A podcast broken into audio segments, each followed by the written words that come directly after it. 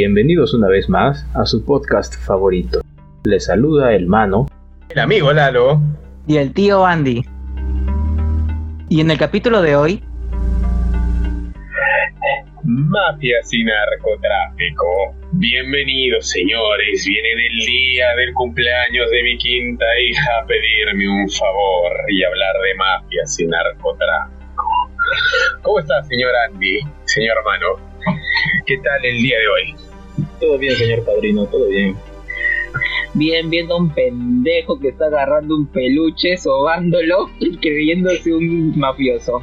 Pero bien. Mejor que el pendejo que sigue en pijama y se ha lavado la cara. Pinche dormido.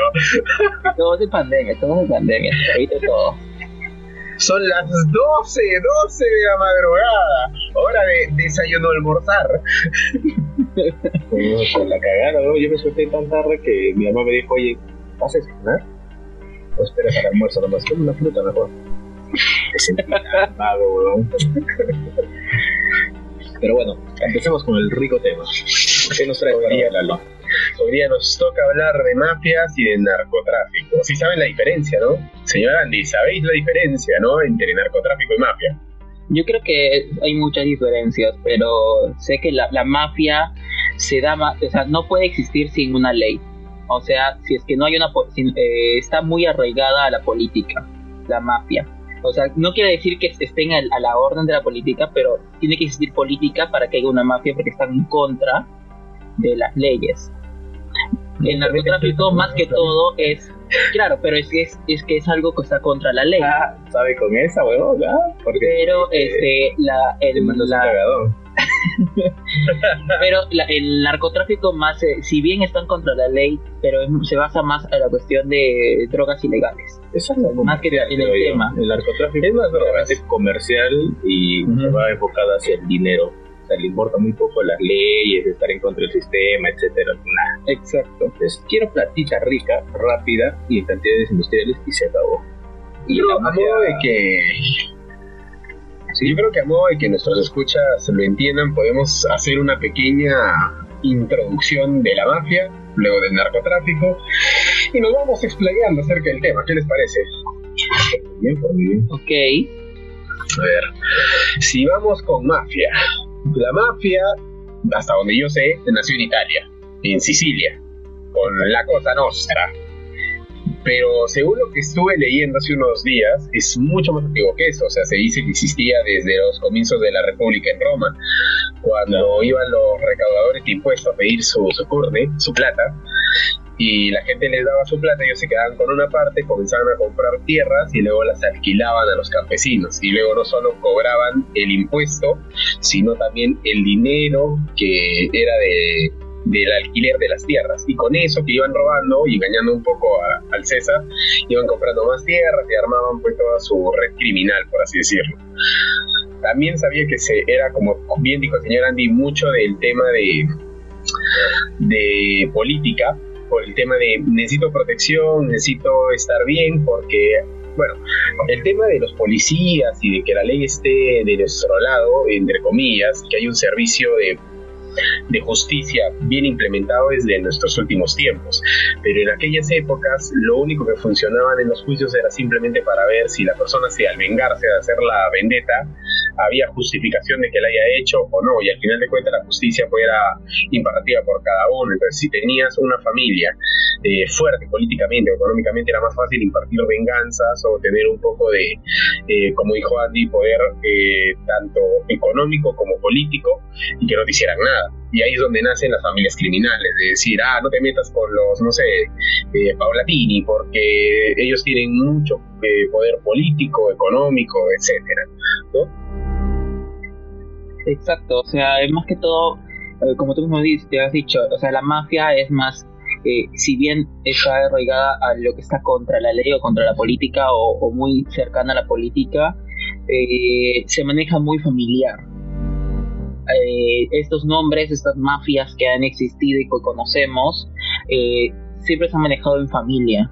Por eso a veces eh, tipo, ah, creo que como los tipos de los reyes o, bueno, los feudos, en donde cazaban para tener una, mm, ¿cómo se llama? Una amistad entre familias, Claro. casaban a sus hijos, ¿no? Y así hacer crecer más y más y más la, la mafia.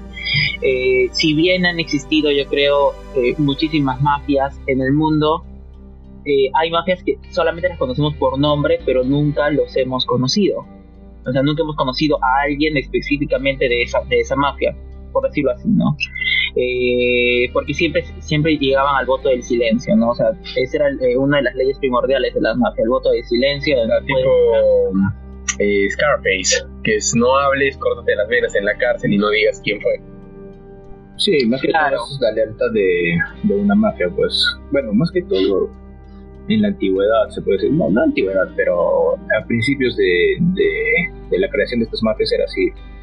Era, como dicen, de tu familia y no podías traicionar a tu familia porque era peor que, que desear la muerte. O sea, Yo creo, Imano, que eso se mantiene. O sea, una de las diferencias que yo podría recalcar entre mafia y narcotráfico es que en las mafias hay aún ese sentir de es- somos más familiares, más eh, comprometidos, por así decirlo, de no vender a alguien simplemente por el hecho de yo sacar partido o un beneficio. sí. Cosa que sí sucede en narcotráfico, o sea, te vendo con y todo. No, narcotráfico es completamente diferente, pero en la mafia moderna ya no pasa tanto. O sea, por eso es que Mm. ya no existen mafias tan grandes como antes, porque se han, han sido desarmadas sistemáticamente por el mismo hecho de que le ofrecían, por decirlo así, a el FBI les ofrecían tratos a algunos familiares de las mafias para que les den información y poder cuidarlos, darles otra identidad, no sé, Claro, entran al sistema de protección de, de protección de textos. de testigos, pero al final, si es que vemos, si es que vamos a entrar a eso, siempre, o bueno, no siempre, pero casi siempre han muerto esas personas que entran a, a- a Sí. testigos, porque la mafia se maneja por por agrupaciones al final, o sea, si vienes, digamos, No, eh, tú también tienes tu mafia, ya Lalo, está. tú tienes tu mafia, yo tengo mi mafia, nosotros podemos pertenecer a, una agrupación que nos cuidamos entre los tres, como eh, la- las triadas en, de, de Japón, ¿no es cierto? Son, es una unidad de varias mafias chinas, o bueno, japonesas. No, no, no, No, las China, triadas de. Las triadas de. China, es de China y un poco de Tailandia. Ah, ok. Entonces las triadas, bueno, la cuestión es que son diferentes tipos de, eh, son diferentes mafias que pertenecen a una agrupación que son las triadas, ¿no? Al igual se manejaba en, en, en Italia, en Estados Unidos y eso. Obviamente que hay, ma- hay mafias que se llevan, este, que está una contra la otra, pero al final crean como que una agrupación eh, para proteger, no sé, mayor o para tener mayor territorio, ¿no? Son como ¿Te amigos rivales. Andy de mafioso? Él sí te manda a tu bebé en una la cabeza de tu bebé en una tortuguita. un paquete. ¡Feliz cumpleaños, hijo de puta! No, eso me parece muy tonto. Yo preferiría mandar al bebé y... O sea, yo si fuera mafioso mandaría al bebé envenenado o algo así para que lo vean sufrir. O sea, que la agonía dura más. Porque también es una cuestión de que debería ser un escarmiento para que, o sea, el dolor de ver a, no un bebé, pero digamos a una persona degollada o, o lo que sea, eh, va a ser por un momento. Entonces, más Y es como so. peor Él no va a sería dejarte la parte de un que llegue un familiar tuyo o una persona que tú quieres envenenada con algo que no, no tiene cura o lo que sea y lo vas a ver agonizar Brother, por mucho más es como so. El brother no te va a poner la parte de un caballo. Vas a despertar con una huevada amarrada a la cara y va a aparecer Andy. "Mm". Así que no querías decir la verdad, hijo de tu puta madre. Tienes cinco segundos para sacarte una llave del culo si no te va a explotar la cabeza.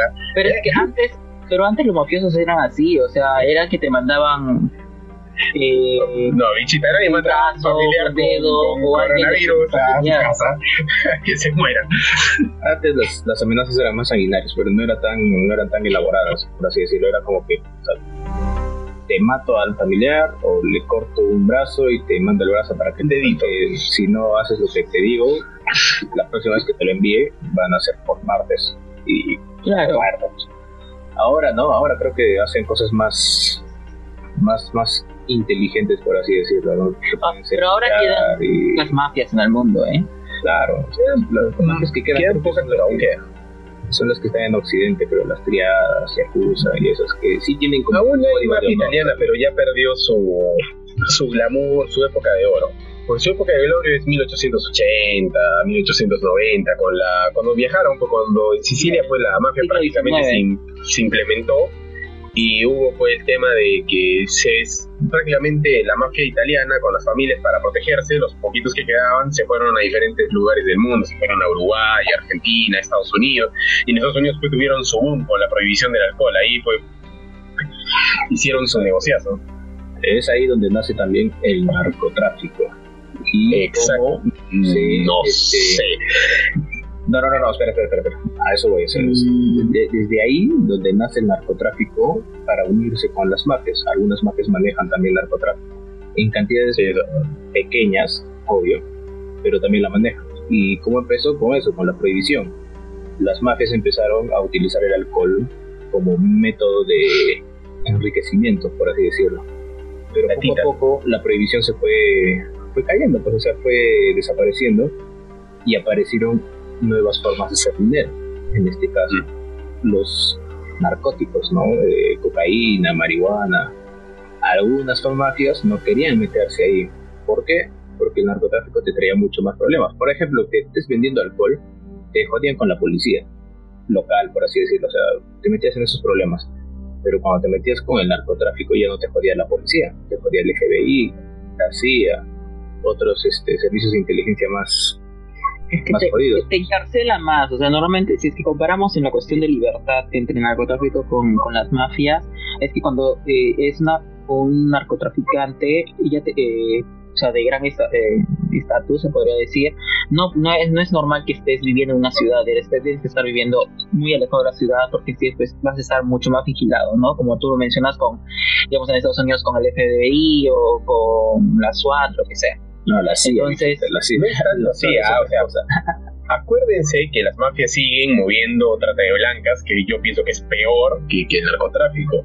Ahí traficas gente, el tráfico de órganos sigue siendo de las mafias, claro, el tráfico de información sigue siendo de las mafias, las cuentas bancarias. Sí, pero, pero, como, pero como, como mencionamos el narcotráfico ya es de los narcotraficantes, no se van a meter a, a un negocio que ya tiene como... Claro, es que ese negocio es como que ya está monopolizado el mercado es que como mencionamos eh, antes, o sea, eh, eh, la mafia está metida más en la política, entonces es más fácil para ellos estar saliendo y la gente, o sea, los policías o la, la policía federal o lo que sea, no los va a atacar mucho porque tienen contactos en la policía, tienen contactos en la política, tienen contactos, o sea, han movido muchísimo a la política que se han blindado en la mafia yo te diría, claro, el narcotráfico no ha entrado todavía en la política porque desde la guerra que le hicieron a las drogas por parte del gobierno de Estados Unidos, no me acuerdo qué presidente fue, estoy tratando de acordarme, pero no, no, no, no, estoy en la shit, no, no me acuerdo,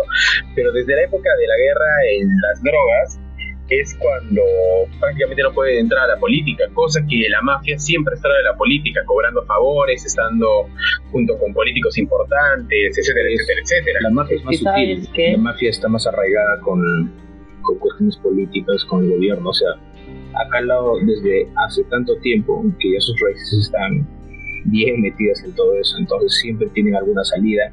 Por eso es que los mafiosos pueden vivir en ciudades grandes, pueden codearse con la gente más este, lujosa, famosa, etcétera, y no pasa nada. O dices, ah, sí conozco él, dicen que es mafioso, pero eh, ahí está, dando vueltas. Mientras que con los narcotraficantes es diferente.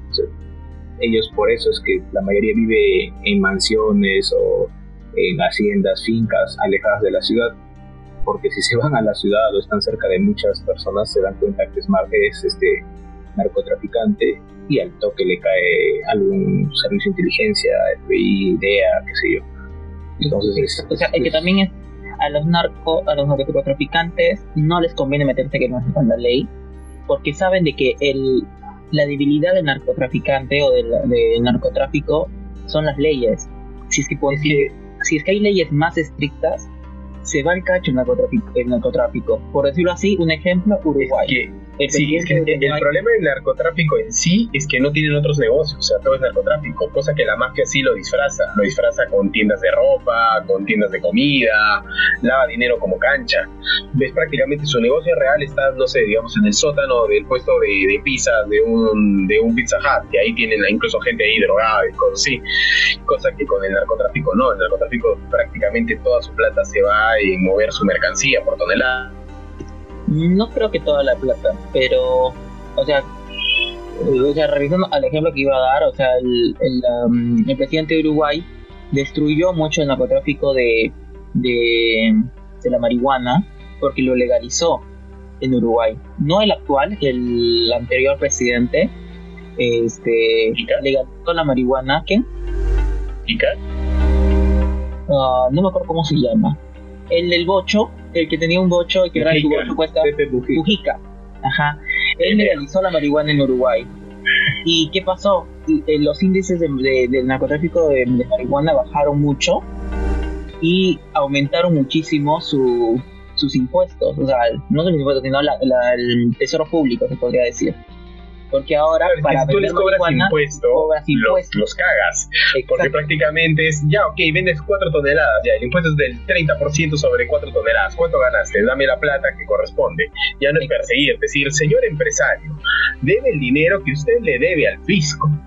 Y con eso los cagas, porque es decir, puta, ya acá el negocio pierde un montón de plata en impuestos. Tengo que legalizar, tengo que pagarle seguros a mis empleados, tengo que formalizar todo. Hasta estudio de impacto ambiental. Prácticamente lo- les cagas todo. Y eso está bien. O sea, les ¿no? hace que lleguen a la legalidad, esa ilegalidad. Claro, o sea, es están que moviendo su negocio ilegal a un entorno más legal en el que, si bien es cierto, un entorno legal te pone a veces muchas trabas, en este caso está bien, pues estás haciendo que su monopolio ya deje de Y ser. aparte, el Estado se forra. Sí, Es un huevo de plata. O es, sea, es un estamos hablando. ejemplo nombrar a Uruguay y a Holanda, ¿no? Que son los países que Claro. creo que se destacan un poquito más en lo que es legalización de drogas. Tú vas a Holanda y, y ves, ves, un- ves un- o sea, son como que los más famosos, por así decirlo. En Sudamérica, obviamente Uruguay, es el más famoso porque creo que es el único. Y en Europa siempre hablan de Holanda, Ámsterdam, etcétera. Entonces, este, se puede decir que estos países tienen un control mayor en lo que a drogas se refiere y por eso también que el país culturalmente está mejor. Es- es- eh, tú vas a, a Holanda y es muy difícil que encuentres ladrones, drogadictos. También el calle. romanticismo, el romanticismo de romper la ley, creo yo. Porque si está legalizado, mucha gente pierde un poco el interés de tratar de meterse eso. Siempre es, Es- quiero ser rebelde, contra la corriente, Es psicología humana. A veces este, uno quiere romper paradigmas, romper esquemas, este, salir de, de lo que todo el mundo hace, dejar de ser, entre comillas, un borreguito más. Pero cuando ese ámbito, esa área a la que tú quieres apostar para, ser, para no ser un borreguito más, la convierten en un corral, ya, ¿para qué? Ya qué chiste hay. No, es que también a- al legalizar algo, lo que permite es que la gente ya no se oculte para comprar, o sea, disminuye etcétera. La vergüenza ayuda un poco en limitar de alguna manera. Como Exacto, cuando o sea, yo uno no va tengo por que irme a un callejón para comprarle a mi dealer marihuana. Ahora puedo ir a una tienda que me va a vender marihuana legal. Claro, pero imagínate, tú quieres probar la coca, cocaína. Llegas a una tienda y vas y dices, deme 50 gramos de cocaína, no sé, la cantidad que sea. Y entra justo Pablito, eh, el papá de Pablito, que es su mejor amigo, que va a comprar marihuana y te mira, oye, ¿qué te estás comprando? Como la primera vez que uno va, no sé, a comprarse una caja de condones, siempre causa un poco de vergüenza cuando uno es chivolo. Ya después con los años lo ves normal, pero una limitante de alguna manera es la vergüenza social y la presión social de decir, oye, dame, no sé, un, un porro, dame LSD, ya se limita a solamente pedir algo que no, no es tanto como ir y decir, oye, dame un chocman, dame un café. Claro, pero es que también es una cuestión de, de qué es lo que pidas, ¿no? O sea, digamos, ahorita, ahora sí se está haciendo un debate más a nivel Latinoamérica o a nivel mundial, los países que no tienen legalizada la marihuana, pero hay, hay estudios que, de- que denominan que la marihuana, algunos eh, químicos de la marihuana son buenos para la salud. Claro, Y- pero ese es el tema con la marihuana. No encuentran, todavía no encuentran algo bueno de la cocaína o algo bueno de, Obvio, es que, es que no son buenos. O sea, el el- opio, pero eso, eso también, si es que digamos, si es que alguien mañana saca un estudio y lo referendan este 50 estudios más de que diciendo que la cocaína, ciertos, cierto químico, lo que sea de la cocaína, componentes. este, es buena para la salud, va a haber países que van a empezar a sacar leyes para Legalizar. legalizar la cocaína. Pero acuérdense que son drogas sintéticas en su momento se idearon como un fármaco y no funcionó como fármaco, funcionó más para alucinar, otras cosas. O sea, es igual, la hoja de la coca de por sí tiene muchos alcaloides que son beneficiosos y dentro de estos alcaloides uno de ellos es el clorhidrato de cocaína igual tiene full carbonato de calcio que remineraliza los dientes, pero uno es el que te puede llegar a producir coca. Pero hablando del opio que mencionaste, que también fue la base de muchos de los eh, medicamentos que hoy día tenemos, ahí eh, recordé que el opio es prácticamente donde nace el narcotráfico, porque prácticamente el narcotráfico, a mi parecer, nace a partir de la, de la guerra del opio entre Londres y China cuando China castigaba a Londres con sus productos pidiendo plata, plata, o sea, plata de mineral, no plata, plata, o sea, plata de verdad, plata mineral. Y como no hay mucha plata en Europa, les costaba mucho hacer el intercambio. Entonces, eh, sacarlo, estos productos, por un mercado, eh, por los puertos, sin tener que declarar y de paso sacar opio, ayudaba a ellos a levantar su economía. En lugar de pagar con lingotes de plata, pagaban con libras. Y ya los mismos eh, comerciantes chinos se encargaban de transformar esas libras a la moneda que tenían. El tema es que en un momento dado China trata de matar el comercio de opio, poniendo sus soldados, y quienes vinieron a defender el tráfico ilegal, el mismo gobierno inglés con sus tropas, para defender que lleven la seda, todo lo demás, ilegalmente, pero el opio.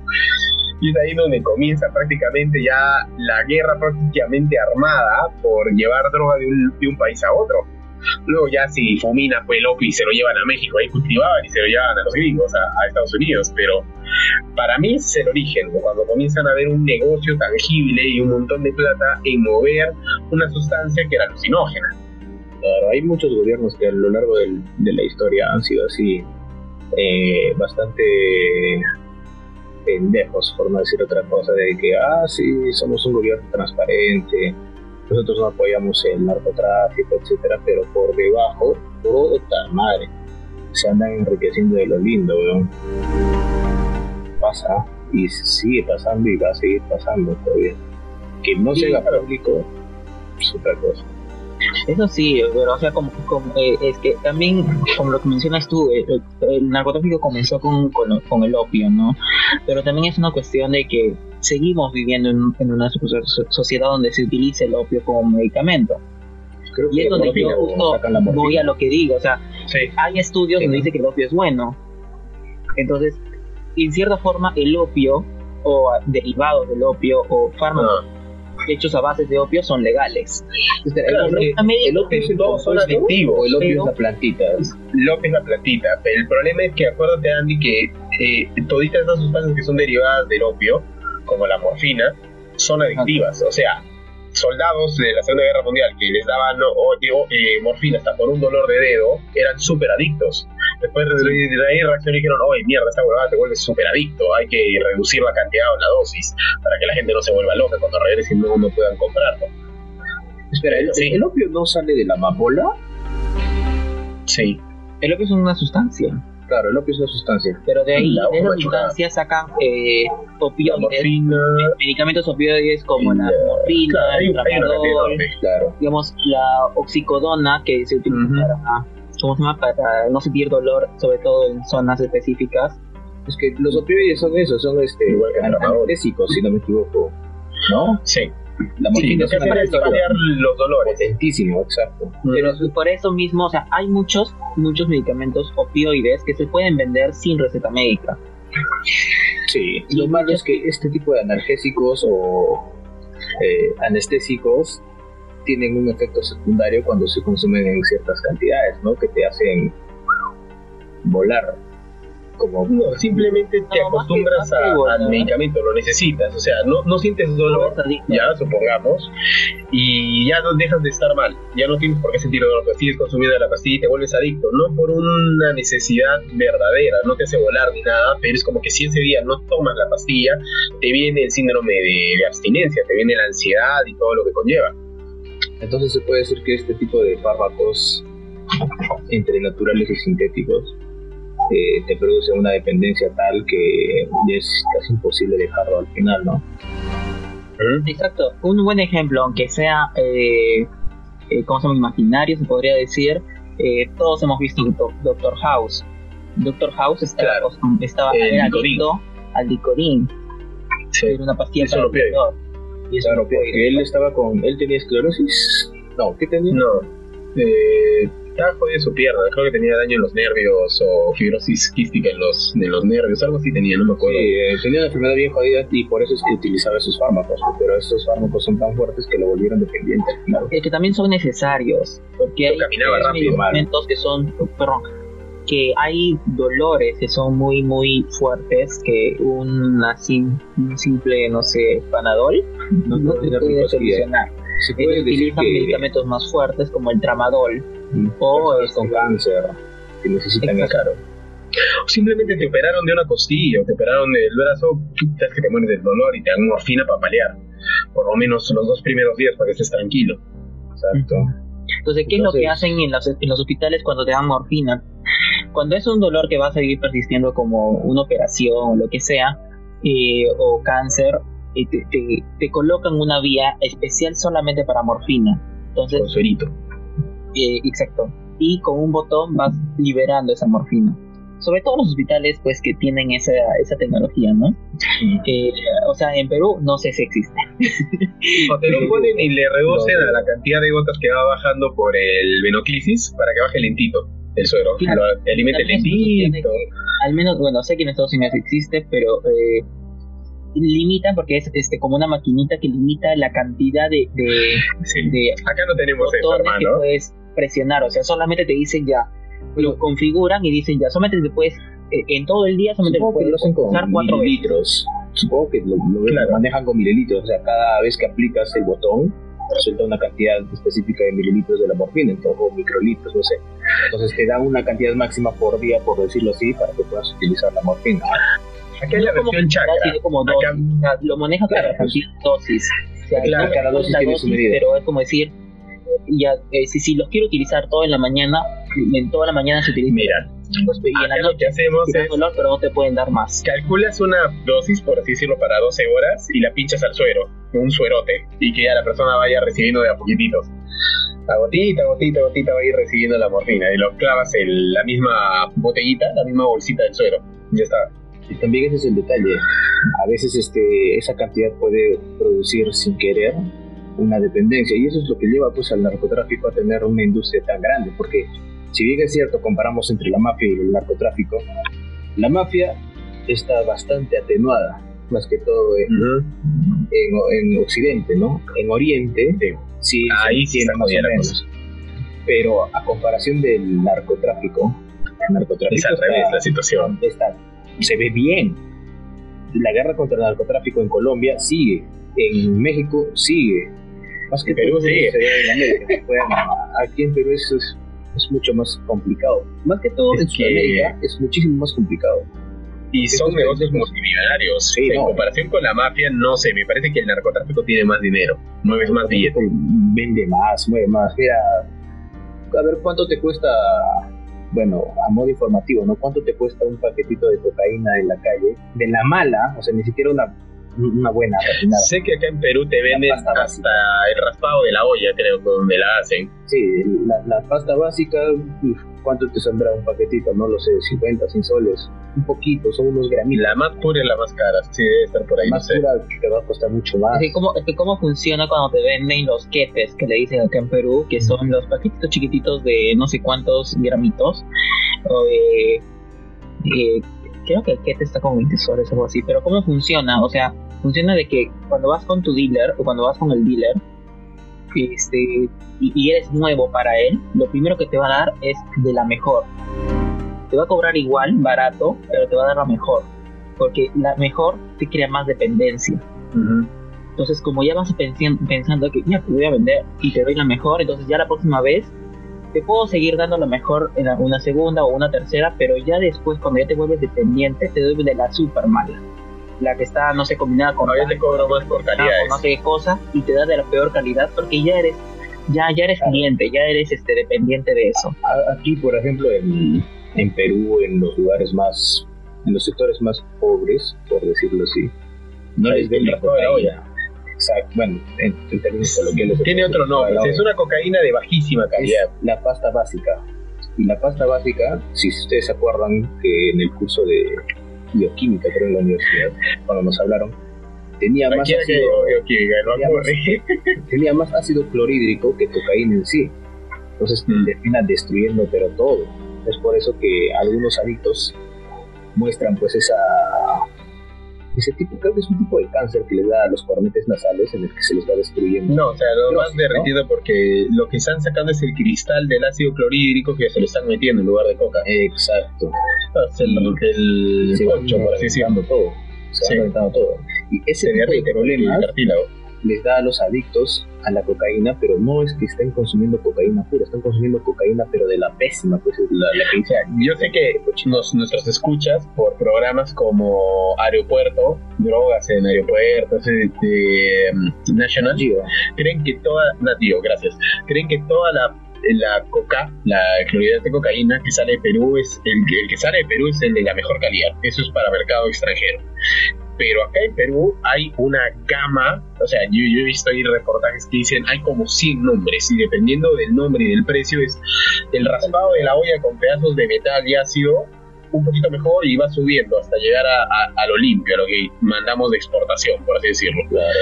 Eh, pero hay de todo, creo que hay una que había una de que miré en las noticias hace poco, que creo que costaba 2 soles 50, y era amarilla, ni siquiera era blanca, o sea, era como que, pucha, agarrabas un pedazo como chancando con... Si no me equivoco. Porque es pasta, ni siquiera La, peor, la peor calidad es el crack de la cocaína, pero...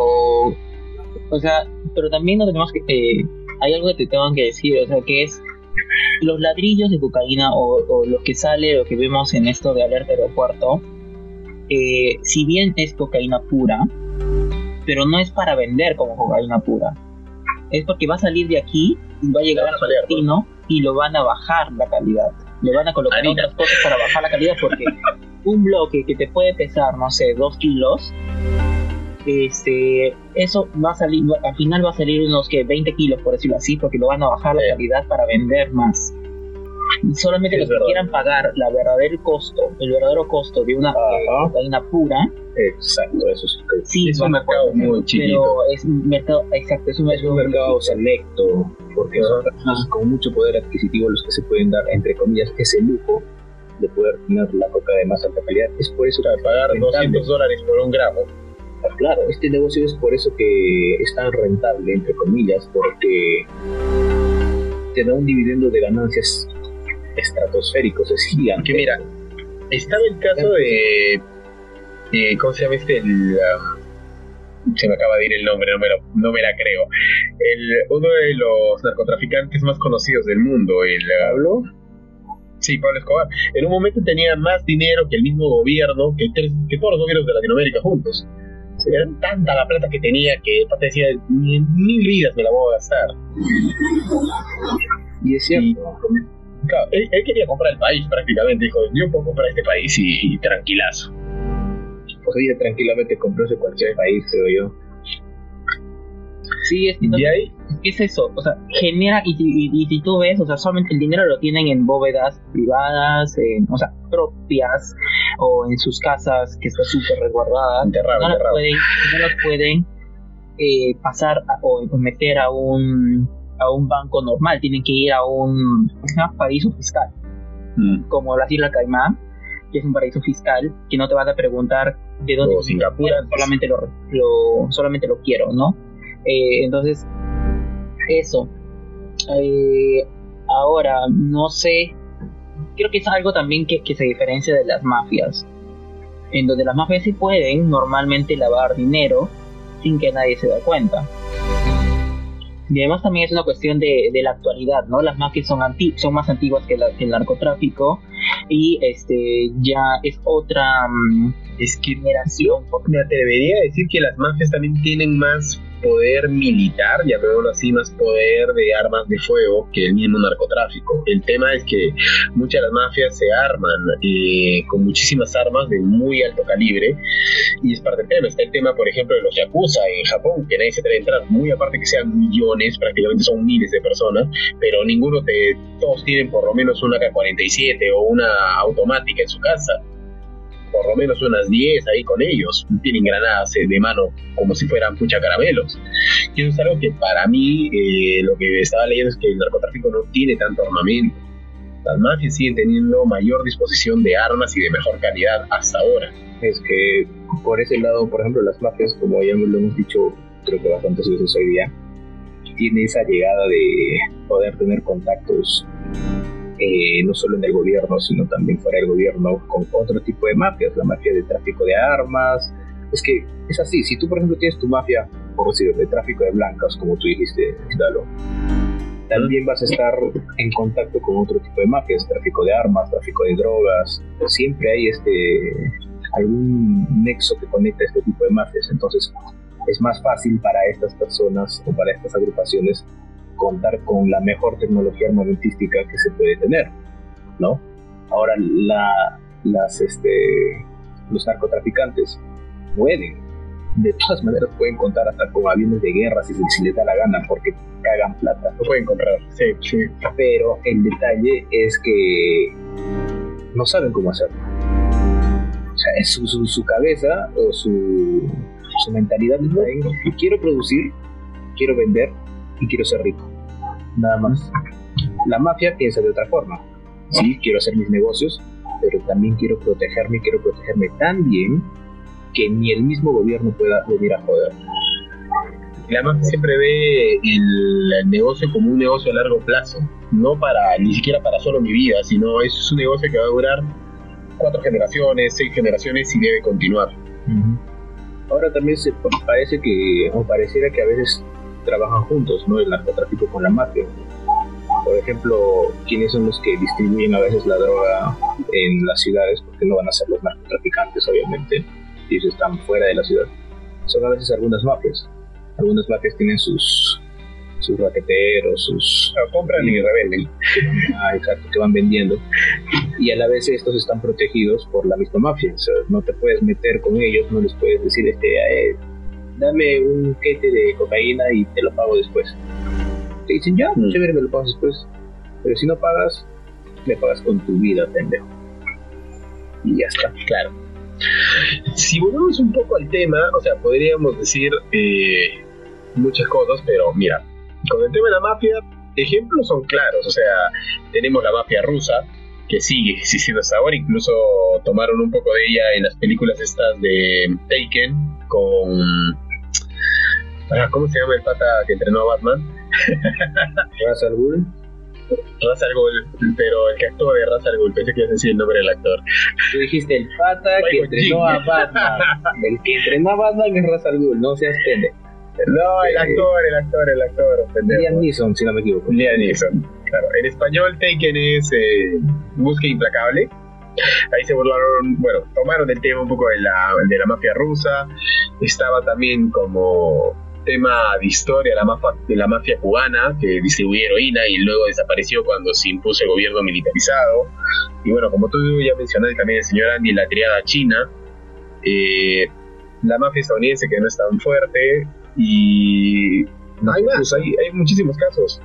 Por ejemplo, la triada, la triada china está, por ejemplo, acá en Perú. En el barrio chino acá en Lima está aún la triada del dragón rojo. Y hay problemas con, con, con mafia, al menos acá cobran cupos, hablan con empresarios, han asesinado gente. Es caserito, sin ir muy lejos, en 2002 apareció un empresario muerto, eh, Jin Chua, creo que era el pata, y apareció ahí muerto en medio del Rima. No, perdón, en la Panamericana Sur. En 2003, si no estoy mal. Fue todo, un chongo. Son más tan grandes que se expanden por todo, todo el globo. Hasta en los rincones más pendejos, como Perú, ahí están. pendejo. pero sí, o sea, eh, eso es lo que hacen las, las agrupaciones de las mafias, ¿no? De que ocupan más o sea, les, les, les, ayuda a esas agrupaciones a que se expandan más rápido y poder ellos también dominar más territorio. Es que también el tema con las mafias es el miedo. O sea, si te das cuenta también con el caso de los yakuza o de la mafia albanesa, el tema es o me das cupo o te mato. Y se mantiene el mismo romanticismo que en Sicilia, donde nació, que era vas a venir con nosotros y te vamos a cuidar O por el contrario, no quieres pagar, pues no te vamos a cuidar y cosas malas te van a pasar a ti y a tu familia. A tu hijita que va al colegio la podemos secuestrar, a tu esposita que va al gimnasio la vamos a raptar, vamos a quemarte tu negocio. Y ese es como que la mafia siempre tiene ese tema de terror, del miedo, cosa que no pasa con el narcotráfico. El narcotráfico le vales verga tú. Te dice, ¿vas a comprar o no vas a comprar? Si no, lárgate, no me importa. Que la mafia es, te cobro tu cupo. Ahora también una pequeña diferencia es que el narcotráfico se ensaña más. ¿ah? El narcotráfico por su por su marca es capaz de llegar a límites insospechados, ¿no? Se ve en, en ¿cómo se dice? En las como cuando matan, ¿cómo, cómo se les dice cuando matan? Ahí lo cuentas. Bueno, sus arreglos de cuentas, sus ajustes de cuentas, esas ejecuciones que hacen este, de rivales de cárteles diferentes o simplemente de... Claro, pero si sabes que el narcotráfico cuando se mecha con, con alguien es contra o un cartel rival o un político o un tema con alguna institución que se dedica a impedir su negocio, o sea, la... Y, se me el nombre. La DEA. Eh, más la DEA, sí, claro. Pero con, el narcotráfico. Claro, pero con la mafia es al revés. La mafia se puede enseñar contigo porque tienes un negocio en una calle y ese es su territorio y tú no les quieres pagar cupo. O sea, es más de meterse con la gente común que no tiene un poder tan grande como lo tendría un político famoso o un policía que está como, como ministro de justicia y en este momento quiere hacer una guerra contra el narcotráfico. Es, más diferente. O sea, su modo operandi es diferente a la hora de, de ajustar cuentas y a la hora de como que tomar represalias contra alguien, contra alguna otra agrupación. los narcotraficantes como tú dices, se agarran entre ellos, más que todo. Más que todo por el, por el negocio, lo ven siempre por el negocio, por el lado del negocio. Mientras que la mafia también lo ve por el lado del negocio, pero lo hace de, otra forma, o sea, su modo de expansión es diferente. Trata de llegar a todos los rincones haciendo eso, pidiendo cupos, pidiendo favores, este, diciéndote que te va a cuidar, etc. Mientras que el narcotráfico simplemente es o te, vas de aquí y me dejas hacer mi chamba o te mato y ya está. Sí, además son un poco más cuidadosos en el narcotráfico porque no quieren, perdón, en, el, en la mafia porque no quieren tener a la policía encima. Porque utilizar favores es costoso para ellos. Rompen mano o también es para que decir, pues a cada rato les pido un favor, ¿no? En cambio, en el, narcotráfico es más que, más que todo como utilizan, que es una red, igualito que la mafia es una red, pero utilizan a los huevones que están al el último peldaño. Si para denunciar todas las movidas. Exacto, porque si es que los capturan, bueno, a ellos no les, no les importa nada y ya que lo capturen, que se vaya a la cárcel, no, me importa. Al final, si es que no hablas, quedas vivo. Si es que hablas, aunque sea en la cárcel, hasta en la cárcel te van a matar. Esa es una pequeña diferencia también que tienen las mafias con el narcotráfico, ¿no? Como nombramos ya creo que al inicio del podcast. Que en la mafia se mantiene cierto código de honor, cierto, sí, cierta familiaridad entre los que componen. Ah, un concepto más profundo de lealtad. Exacto, tienen una mayor lealtad, porque por ejemplo a un narcotraficante o a un a una persona que pertenezca a alguna red de narcotráfico, si la capturan y le dicen, ¿sabes qué? Dinos todo o te jodes. Por un buen precio, entre comillas, es capaz de soltar la sopa por completo y vender a todo el cartel. O simplemente como lo que pasó con el Chapo. Los mismos integrantes de su cartel fueron los que lo vendieron. Lo, lo, lo cagaron prácticamente. Mientras que eso no pasa en la mafia. En la mafia, si tú rompes ese código de honor, ese código de verdad.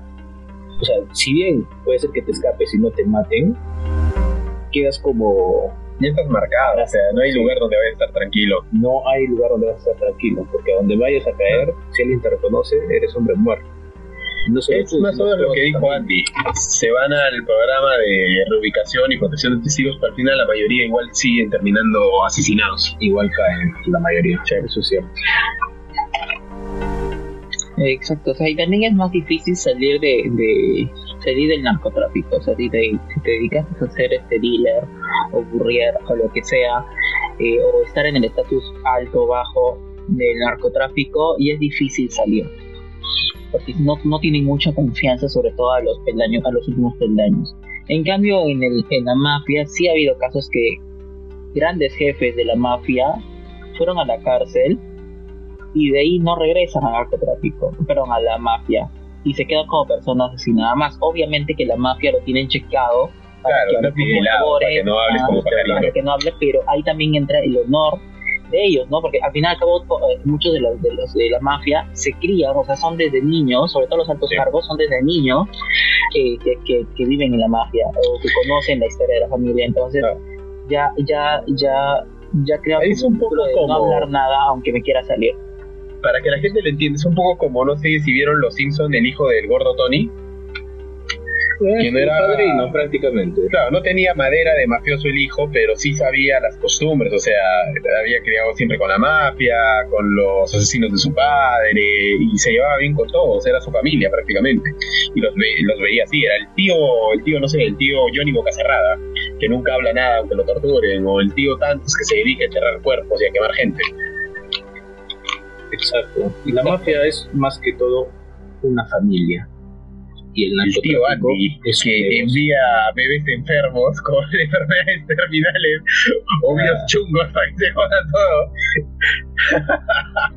bueno, si bien estos dos campos, estos dos redes de, de negocios, si se puede decir, están relacionadas en cierta manera, también tienen grandes diferencias.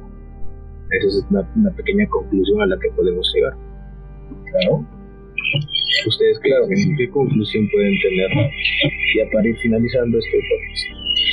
No sé si tengo una conclusión, eh, pero yo, si a alguien le gusta saber un poco más sobre la historia de las mafias y eso, sí, les, invito a que, lean un poco, porque es interesante cómo, eh, cómo inició con, en, Sicilia, en Italia, eh, cómo llegó a Estados Unidos, cómo pasó a a, Asia con las triadas, qué son los cárteles, por qué seremos cárteles, eh, cuál fue la comisión, que es la agrupación de cinco familias de mafia en Estados Unidos. Entonces, yo creo que si es que les gusta eh, un poco más de esa historia, pues que lo lean. Lo otro es, eh, molestar un poco a y si quieren que lo hablemos en el podcast, siempre en el Instagram, pueden escribirnos y poner de que si quieren que hablemos de un tema particular, de por ejemplo el Chapo o Pablo Escobar, o si quieren que hablemos de alguna determinada de estas mafias, pues nos lo pueden hacer saber. Nosotros estaremos felices de comentarles en este bonito podcast, dedicarnos nuestros 40 minutos solo a hablar de una determinada mafia o de un determinado cártel o de una determinada persona que al final de cuentas, aunque te agraden o no, sigue siendo parte de la historia y como cualquier momento de la historia vale la pena entenderlo y estudiarlo un poco para conocer un poco más hacia dónde nos estamos yendo. Más aún con esos tiempos que están tan feitos que veo tanta gente que se pone ansiosa por hablar de mafia y no tienen ni fab idea de qué es lo que puede ocurrir si es que no conoces un poco de la realidad en la que vives. Eso es cierto. Hay que destacar algo también. Por ahí hace tiempo, no recuerdo bien cómo es la frase esta, pero recuerdo que dice que el que no conoce su historia está condenado a repetirla. Entonces siempre es bueno, siempre es bueno saber algo de historia, ya sea, no sé, conquistas, expansión territorial de algunos gobiernos o en este caso mafias, eh, narcotráfico, que aunque no lo querramos aceptar, aunque no nos guste, como lo dijo Lalo, forman parte ya de nuestra historia, de la historia humana. Y, como dijo el señor Andy, es un tema interesantísimo. O sea, a mí me gusta, la verdad. A mí me gusta. Y sobre todo, pues ahora que estamos en pandemia, pues hasta los narcotraficantes están sufriendo. Ya que en Perú en pandemia bajó bajó el precio de, o bajó el narcotráfico 58%. He escuchado. Había el precio. Dijo bajó el precio. Eso significa que, que aquí mi amigo el consumidor está más feliz. o sea, si un kilo de cocaína que te cuesta como 5 mil o 6 mil soles habrá bajado hasta 3 mil o algo así. No, de hecho el negocio se ha reprimido porque no había quien compre, pues estaban guardaditos. Reactiva está la, la merca agarrando polvo. Bueno, ha sido todo. Nuevamente, como siempre, ha sido un placer estar con ustedes. Siempre es la mamada estar aquí. Y Nada más síganos en nuestras redes sociales, eh, en Instagram como arroba huevear y muy pronto en nuestro Facebook si es que el tío Andy se anima a terminar de elaborar el Facebook. Pronto estaremos ahí. si no trabajas, váyanse a huevear a otro lado.